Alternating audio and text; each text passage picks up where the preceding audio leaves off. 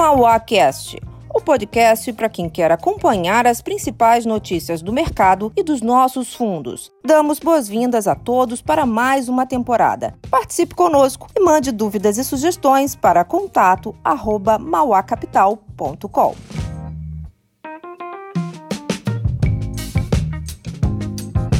Olá a todos, aqui é o Luiz Fernando Figueiredo, da Mauá Capital. Estamos iniciando esse ano trazendo um assunto bem interessante que é e agora?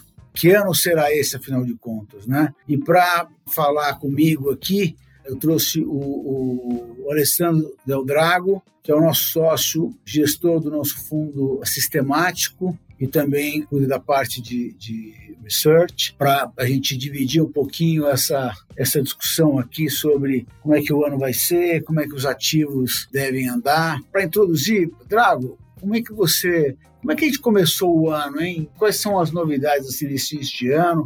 Que perspectivas a gente tem aí? Bom, Luiz, acho que é, a gente terminou o ano de 2020 com um tom bastante positivo, né? Então as bolsas fecharam o ano de 2020 próximo das máximas. Nos primeiros dias do ano de 2021 esse movimento teve continuidade. Basicamente o que, a gente viu esse tema de fortes estímulos monetários e fiscais pelos países G10, vamos colocar assim, continuou em alta, né? Então, dinheiro em abundância, liquidez pra caramba para tudo quanto é lado, então a gente vê esse reflexo sobre commodities, né, e, e gera também uma percepção de um ambiente bastante positivo para países emergentes. Então acho que esse daí é um, é um tema que eu diria que estava com maior momento agora na, na virada do ano, e eu acho que só olhando para frente aí a gente tem algumas questões para ponderar. Né? Eu acho que a gente começa a ver também nesse início de ano uma questão de aceleração da, da segunda onda da Covid, tanto nas principais economias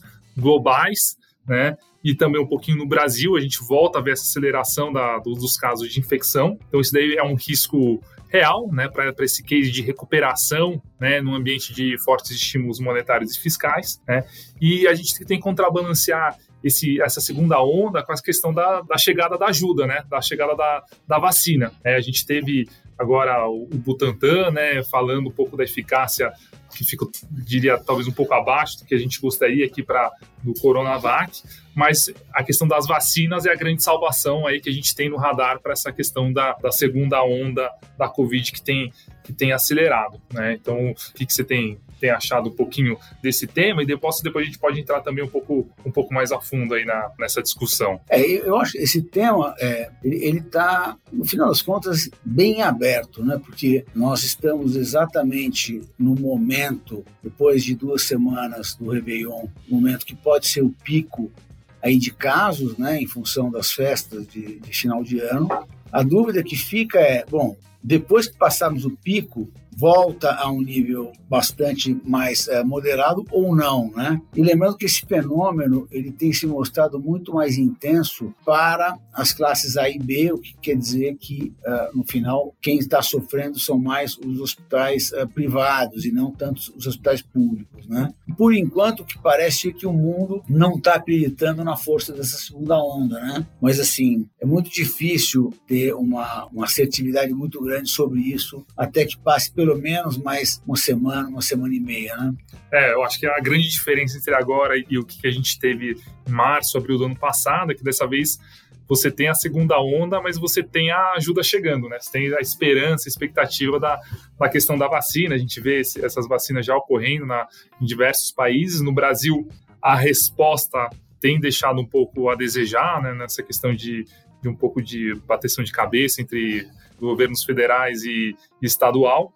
Então, acho que tem uma, um, um, terceiro tema, já entrando aqui para a questão de, de, de, Brasil, que é como que a gente consegue se organizar para responder a essa crise da pandemia. Porque o que, que a gente observa é que a gente está num ambiente no Brasil que a gente tem tudo né, para ter uma recuperação cíclica forte no ano de 2021, em termos de atividade. A gente tem ociosidade na indústria, a gente tem uma taxa de desemprego sem precedentes, né, então estamos com um desemprego aí próximo dos 15 pontos percentuais. Esse desemprego tinha que estar abaixo de 10%, né, para a gente estar tá pensando né, numa, numa normalização de políticas de estímulo. Então, tem, tem bastante espaço para seguir com estímulos fiscais e monetários, fiscais a gente não tem mais tanto espaço, né? Não tem mais espaço. Mas então desenha-se um ambiente para que, se a gente tiver um mínimo de organização na resposta do governo para organizar a questão de vacinas e ajuda chegando, a gente tem tudo para ter aí um rebound cíclico, né?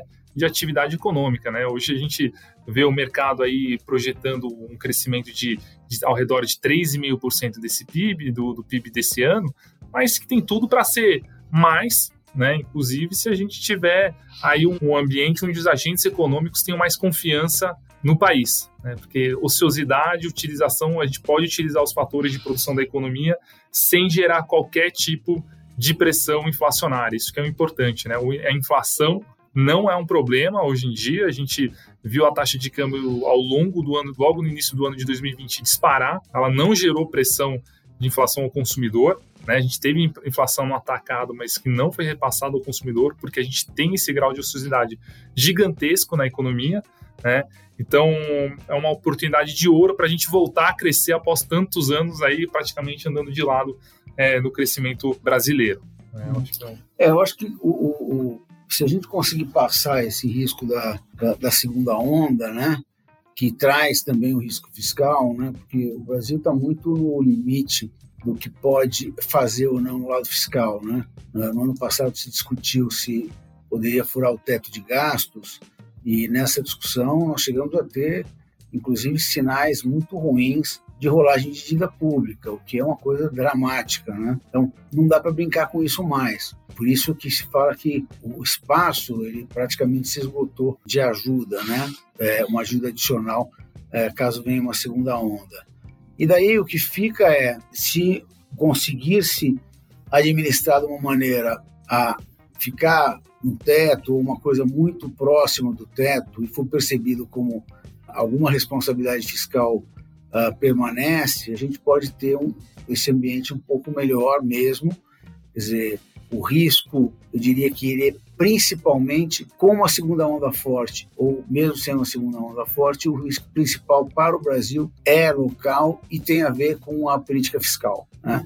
Ela que, que no final vai, vai determinar se o Brasil vai ter essa recuperação uh, cíclica, como o Drago falou ou não. Né?